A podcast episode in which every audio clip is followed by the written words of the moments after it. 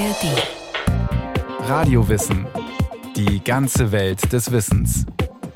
Ein Podcast von Bayern 2 in der ARD Audiothek.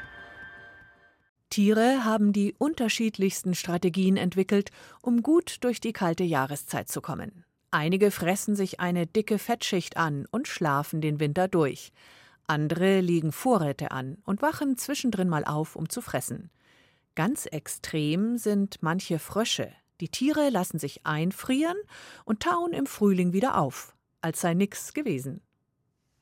Der Maulwurf schrumpft seinen Schädel und sein Gehirn im Winter ein. Der Tannenheer kann bis zu 30.000 Depots anlegen Die Bartmeise hat ihren zarten Insektenfressermagen in eine Getreidemühle umgebaut. Alles Natur. Überwintern.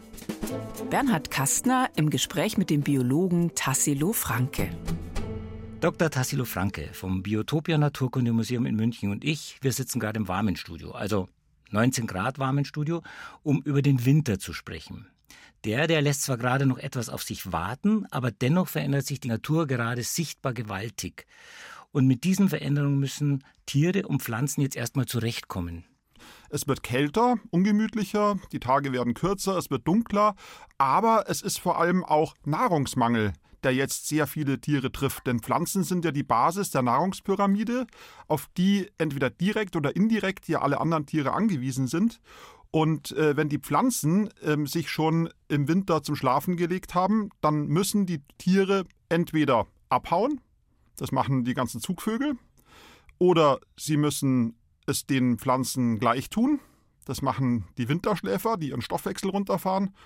Oder eine andere Variante ist noch, dass sie im Winter da bleiben und einfach ihre Lebensgewohnheiten komplett umstellen und sich den widrigen Bedingungen anpassen. Ein Weltmeister des Anpassens ist ein bei uns eigentlich sehr seltener Vogel, die Bartmeise. Das ist ein Vogel, der nur in Röhrichtbeständen, also in großen Schilfbeständen vorkommt, wie man sie an den großen Seen zum Beispiel findet, am Bodensee oder auch am Neusiedlersee in Österreich und in Ungarn. In so einem Röhricht hat man ja im Sommer vielfältigste Insekten, die ganzen Wasserinsekten zum Beispiel, die Schlüpfen, die Mücken, die Zuckmücken, die dort herumschwärmen. Das heißt, die Bartmeise ernährt sich eigentlich den ganzen, die ganze Vegetationsperiode, die ganze wärmere Jahreszeit eigentlich ausschließlich von Insekten, also von tierischer Kost. Und jetzt kommt der Winter und dann ist in so einem Röhricht natürlich, was Insekten betrifft, eigentlich nichts mehr los. Das heißt, ähm, jetzt hat die Bartmeise ein großes Problem. Also entweder zieht sie nach Süden, den Insekten hinterher, oder sie bleibt da. Und bei der Bartmeise ist es so, die bleibt im Winter da. Die Bartmeise ist ein Standvogel und äh, sie ändert ihr Verhalten extrem. Das heißt, man sieht plötzlich Bartmeisen, die das Röhricht verlassen und an Stellen, wo kleine Steinchen rumliegen, anfangen, ganz viele Steinchen aufzupicken und füllen ihren Muskelmagen mit bis zu 600 kleinen Steinchen, die alle ungefähr die gleiche Größe haben. Gleichzeitig verdickt sich auch die Magenwand, die Muskulatur im, im Magen wird stärker, dann die Innenauskleidung des Magens wird ähm, verhornt, richtig hart. Und was geschehen ist, die Bartmeise hat ihren zarten Insektenfressermagen in eine Getreidemühle umgebaut. Wirklich eine Mühle. Und äh, ab jetzt ernährt sie sich nämlich so gut wie ausschließlich von den steinharten Samen des Schilfs selbst. Und sie frisst also die Schilfsamen und zermörsert die in ihrem Muskelmagen und kann auf die Art und Weise die Energie aus, dem, aus den Schilfsamen eben nutzen, um den Winter zu überleben. Im nächsten Frühjahr, wenn die Insekten dann wieder verfügbar sind und, und auftauchen, dann äh, baut sich der Magen wieder um. Der, der, Vogel, man weiß gar nicht genau, wie er es macht. Also entweder wirkt, wirkt, er die Steine aus seiner Getreidemühle wieder aus oder scheidet die über den Kot aus. Das, das hat man noch nicht erforscht. Zumindest hat man festgestellt, dass im Sommer nur noch ganz wenige Steinchen im Magen übrig bleiben, um eben die harten Ketinteile der Insekten zu zermahlen. Aber man hat hier also eine unglaubliche Anpassungsfähigkeit eines kleinen, ganz besonderen Vogels. Es gibt aber auch ganz große Vögel, nämlich genau genommen unser größter Waldvogel überhaupt, den wir haben. Das ist der Auerhahn. Und der Auerhahn äh, ist auch ein Spezialist, der sich im Winter komplett umbaut. Aber die Veränderungen beim Auerhahn, die beschränken sich nicht nur auf den Verdauungstrakt, sondern auch auf die Füße. Und die Füße spielen eine ganz besondere Rolle, weil nämlich die der Gruppe der Hühnervögel, zu denen der Auerhahn gehört, auch ihren Namen gegeben haben, nämlich die Raufußhühner. Und die Füße sind im Winter anders als im Sommer. Sie sind rauer. Das bezieht sich auf die Zehen, weil nämlich links und rechts an den Seiten der Zehen wachsen ihnen im Winter bei der Wintermauser lange Stifte heraus, also so stiftförmige Gebilde. Die, die Zehen sehen aus, als wären sie seitlich mit Kämmen versehen. Und äh, auf diese Art und Weise vergrößert sich die Oberfläche der Auftrittfläche und der Auerhahnfuß wandelt sich kurzerhand in einen Schneeschuh um. Unglaublich. Also bei all dem, was Sie da erzählen, ich sehe schon, ich wäre eher so der ab in den Süden Zugvogel. Jetzt haben aber nicht alle Tiere die Möglichkeit, wie ein Vogel abzuhauen. Die größeren Tiere, wie die Rehe oder die Hirsche, die müssen ja hier bleiben. Ja, da gibt es eine unglaubliche Vielzahl von Überwinterungstricks, diese, die diese Tiere beherrschen.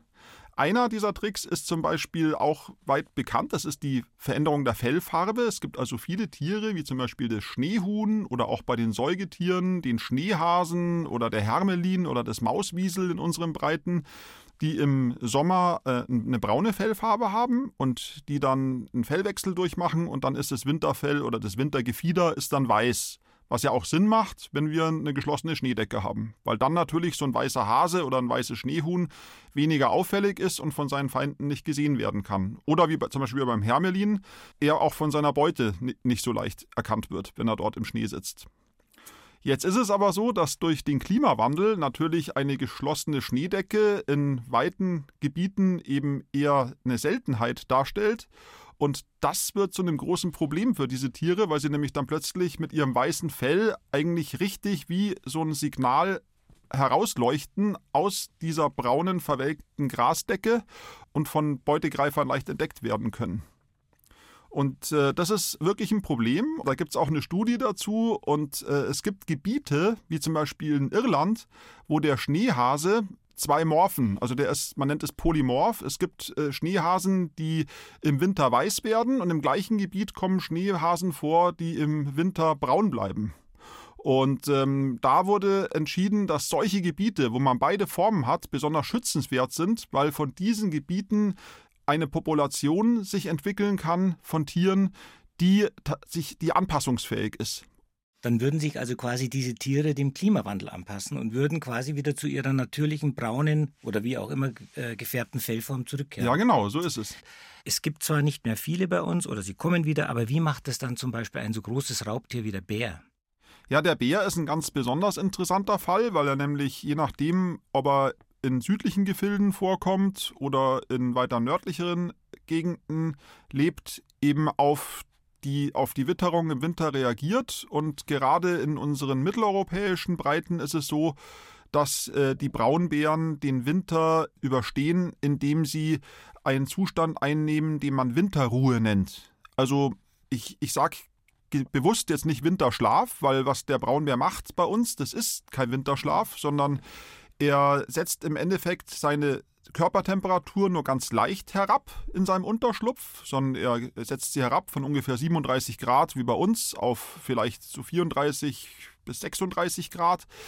Also nur relativ unwesentlich und äh, ist dann auch in einem Zustand, einem lethargischen Zustand. Äh, auch die ganzen biochemischen Abläufe sind herabgesetzt und er schafft es auf die Art und Weise, seinen Stoffumsatz um ungefähr ein Viertel runterzufahren. Und was auch ganz verblüffend ist, und es ist für uns Menschen besonders interessant, wenn so ein Bär dann im nächsten Frühjahr wieder sein Winterversteck verlässt, dann marschiert der einfach drauf los und äh, hat überhaupt keine Probleme mit seiner Muskulatur. Und ich meine, jeder, der äh, schon mal das Bein gebrochen hatte und wo das Bein länger eingegipst war, der weiß, danach braucht man eben Physiotherapie, um, um die Muskeln wieder aufzubauen. Weil es gibt äh, im Englischen so einen Satz, der heißt ähm, use it or lose it. Und es ist genau so bei den Muskeln, wenn ich meine Muskeln nicht nutze, dann werden sie einfach resorbiert, werden sie abgebaut, weil einfach Muskelgewebe einen Haufen Energie äh, schluckt und äh, sowas halte ich natürlich nur dann in Stand, wenn ich es auch brauchen kann. Aber bei den winterruhenden Bären ist es ganz anders. Bei denen baut sich die Muskulatur nur minimal ab. Und auch der Knochen, das habe ich vorhin vergessen zu erwähnen, selbst die, die Knochenmasse, wenn ein, eine Extremität, ein, ein Bein, ein Arm einfach nicht genutzt wird, dann baut der Körper auch die Knochenmasse ab. Und es ist besonders bei Raumfahrern ein großes Problem. Also deswegen müssen die auch ständig auf dem Home Trainer dort äh, sich trainieren, oben auf der ISS und ständig Sport machen, weil einfach durch die Schwerelosigkeit die Muskelmasse und auch die Knochenmaske einfach permanent abnimmt, weil einfach die Arme und Beine keinen Widerstand haben, wenn sie sich bewegen. Deswegen schauen gerade die Forscher von der NASA besonders auf diese winterruhenden Bären, die ihre Muskeln nicht abbauen, weil das natürlich eine tolle Strategie wäre, um längere äh, Raumflüge zum Beispiel zum Mars zu erleichtern. Und hat man dann schon einen Stoff gefunden, eine Substanz, die diesen Muskelabbau verhindert? Ja, hier ist es so, die haben eigentlich keine andere Genausstattung wie wir was diese Abläufe betrifft. Also im Endeffekt alle Gene, die für den Muskelaufbau, Muskelabbau, Knochenaufbau, Knochenabbau äh, vorhanden sind, die haben wir Menschen auch. Aber entscheidend ist, wie lange sie eingeschaltet bleiben. Also man hat herausgefunden, dass beim Braunbären die ganzen Gene, die zum Beispiel für den Anabolismus verantwortlich sind, also für den Körperaufbau, um das bis zu sechsfache stärker exprimiert, also praktisch abgelesen werden. Auf der anderen Seite die Gene, die für den programmierten Zelltod verantwortlich sind, die werden unterdrückt. Und die Gene, die für den Knochenabbau äh, verantwortlich sind, die bleiben eigentlich unberührt. Die sind immer gleich. Aber allein durch diese Unterschiede in der Genexprimierung, in der Gen, in der Ablesung von, von der DNA und die Übersetzung in Proteine, kann der Bär eben dem Ganzen entgegenwirken. Also wenn wir Menschen praktisch jetzt die gleiche Epigenetik hätten, die gleichen Mechanismen, die eben die, die Einwirkintensität praktisch dieser Genprodukte übernehmen könnten, dann könnte man theoretisch sich vorstellen, dass wir zu ähnlichen Leistungen fähig sind. Und es betrifft natürlich nicht nur die Raumfahrt, wo das interessant ist, sondern es betrifft auch zum Beispiel Organtransplantationen. Man könnte also einen Menschen, der dringend ein Spenderorgan braucht, ruhig stellen auf die Art und Weise, wenn man eine künstliche Winterruhe ihm auferlegt. Oder das Organ selber könnte man auf die Art und Weise auch besser instand halten. Also wir können sehr viel von diesen Tieren, die den Winter überstehen müssen, auch in der Medizin lernen. Sie haben jetzt ganz spannend vom Muskelabbau, aber es fiel auch schon das Stichwort Skelett- oder Knochenabbau. Und da komme ich vom größten Raubtier Deutschlands zum wohl kleinsten, der Spitzmaus. Und für alle diejenigen, die wie ich auch dachten, Spitzmaus, ein Raubtier, ich wusste das lange selbst nicht. Die Spitzmaus ist ja ein Fleischfresser und ein sehr kleines oder vielleicht sogar unser kleinstes Raubtier. Und dieses kleine winzige Tier hat einen ganz besonderen Mechanismus entwickelt, über den Winter zu kommen. Ja, das ist gut, dass Sie den Größenunterschied ansprechen von unserem größten Raubtier und unserem kleinsten Raubtier. Das passt eigentlich sehr gut, weil nämlich, was man auch bedenken muss, ist, die Größe der Bären hilft ihnen auch beim Überstehen des Winters. Das ist die sogenannte Bergmannsche Regel. Je größer ein, ein Lebewesen ist, desto günstiger ist das Verhältnis von Oberfläche zu Volumen und desto langsamer kühlt so ein Körper aus.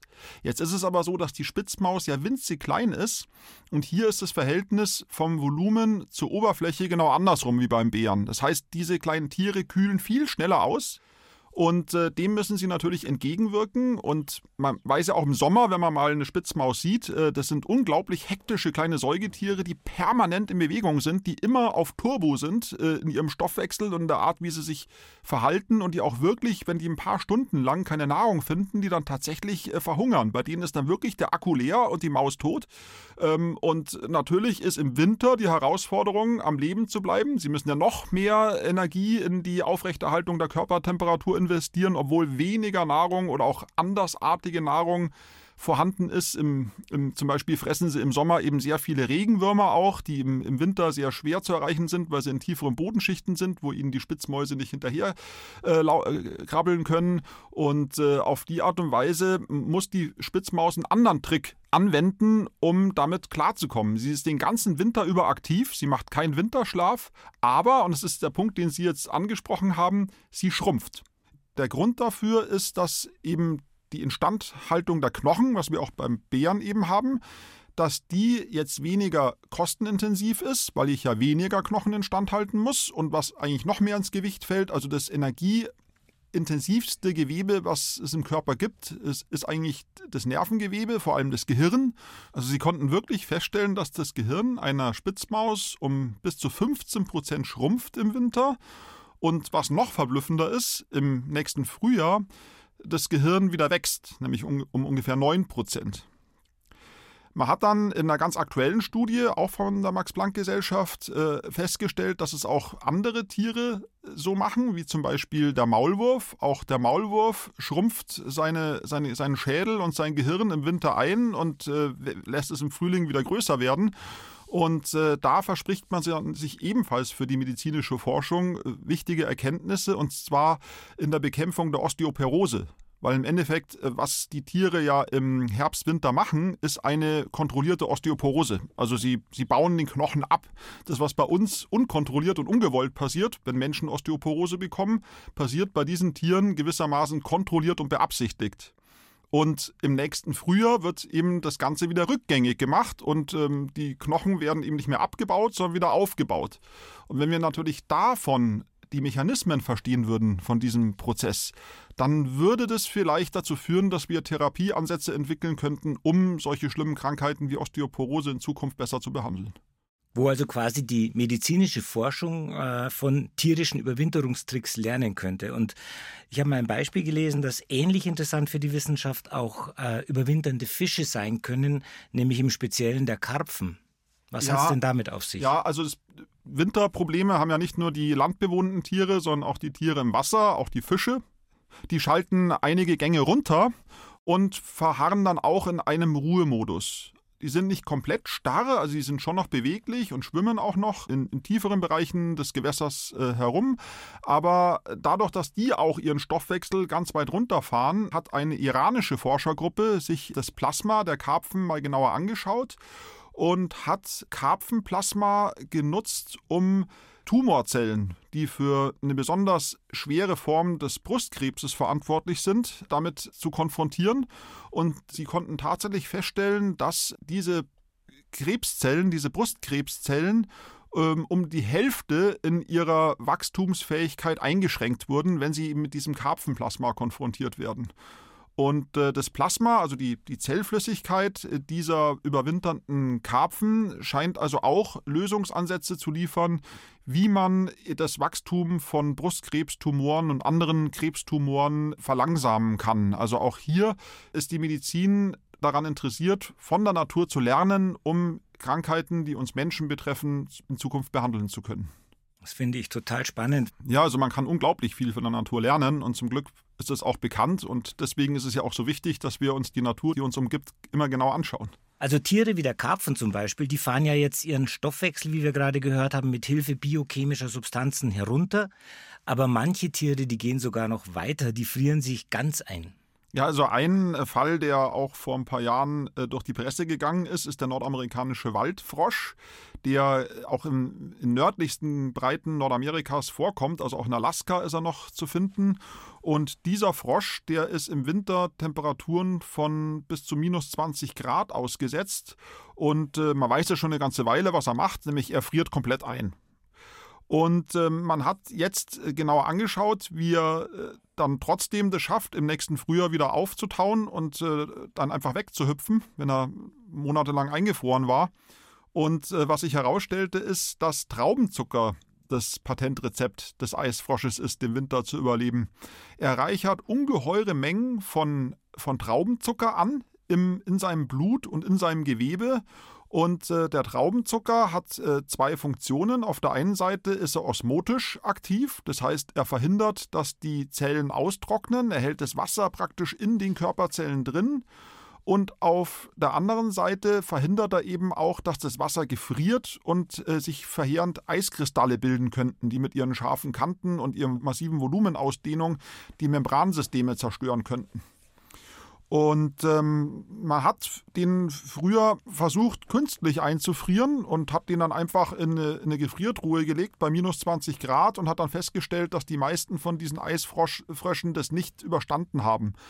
Und in der aktuellen Studie hat man dann den Frosch in der Natur genauer beobachtet und hat festgestellt, dass der einfach diese Intervalle braucht. Das heißt, es wird ja nicht schlagartig eiskalt, sondern im Herbst ist es ja so, dass es meistens dann an den Tagen noch warm ist und in den Nächten gibt es schon Frost. Und da hat man eben dieses, diese, diese ganzen Intervalle langsam durchgespielt unter künstlichen Bedingungen und konnte da feststellen, dass die Frösche eben sukzessive diese hohe Zuckerkonzentration aufbauen Und ähm, im Optimalzustand, wenn sie dann wirklich eine Körper, selber eine Körpertemperatur von minus 18 Grad haben, also das muss man sich mal vorstellen, die frieren auf minus 18 Grad runter, diese Frösche, und bleiben trotzdem am Leben.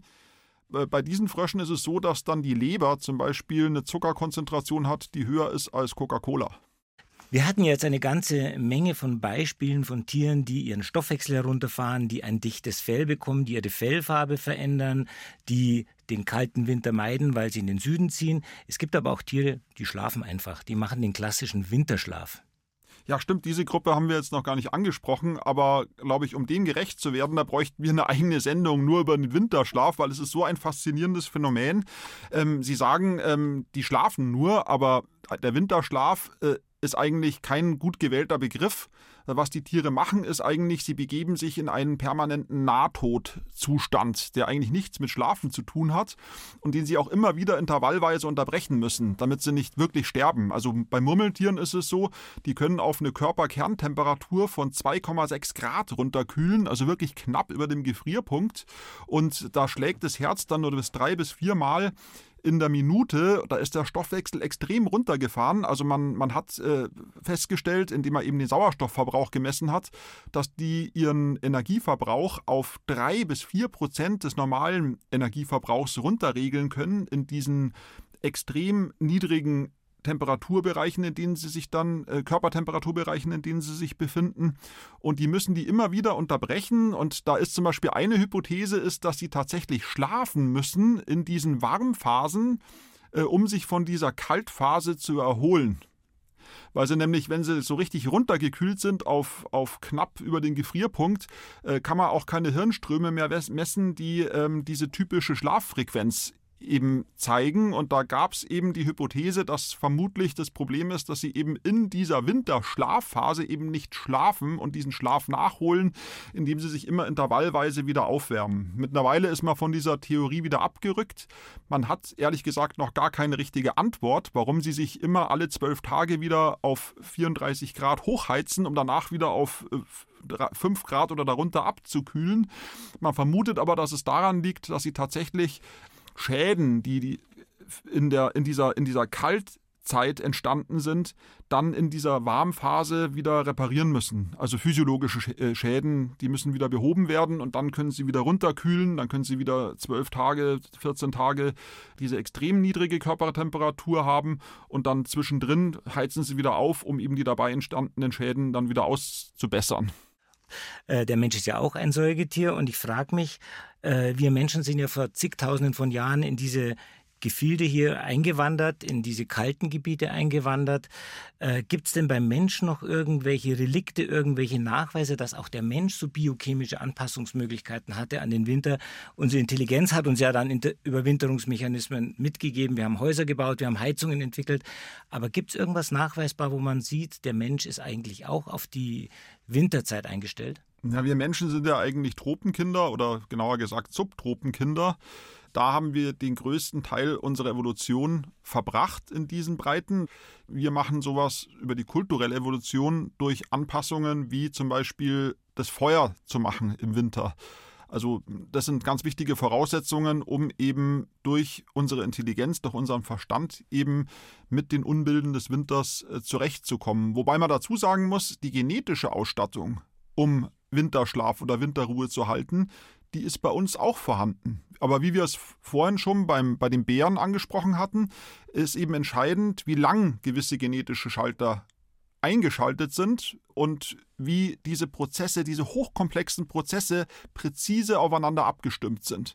Und dazu ist der Mensch äh, eigentlich nicht imstande brauchen wir jetzt auch nicht. Zumindest mehr. nicht ohne fremde Hilfe. Also das wäre natürlich, wie wir vorher schon gesagt haben, für die, für die Weltraum, für die Erforschung des Weltraums wäre es natürlich super, wenn wir äh, einen Zustand der Winterruhe einnehmen könnten, ohne dass wir unsere Muskeln abbauen. Aber so weit sind wir jetzt noch nicht. Aber ich denke, da werden wir sicher in Zukunft noch einiges darüber hören. Lieber Tassilo Franke, ich danke Ihnen ganz herzlich für dieses interessante Gespräch und kommen Sie gut über den Winter. Ja, das wünsche ich Ihnen auch, aber wir beide, wir müssen uns ja zum Glück nicht einkesseln wie die Murmeltiere, sondern dafür gibt es ja warme Pullover. Alles Natur. Bernhard Kastner im Gespräch mit dem Biologen Tassilo Franke. Redaktion Iska Schregelmann.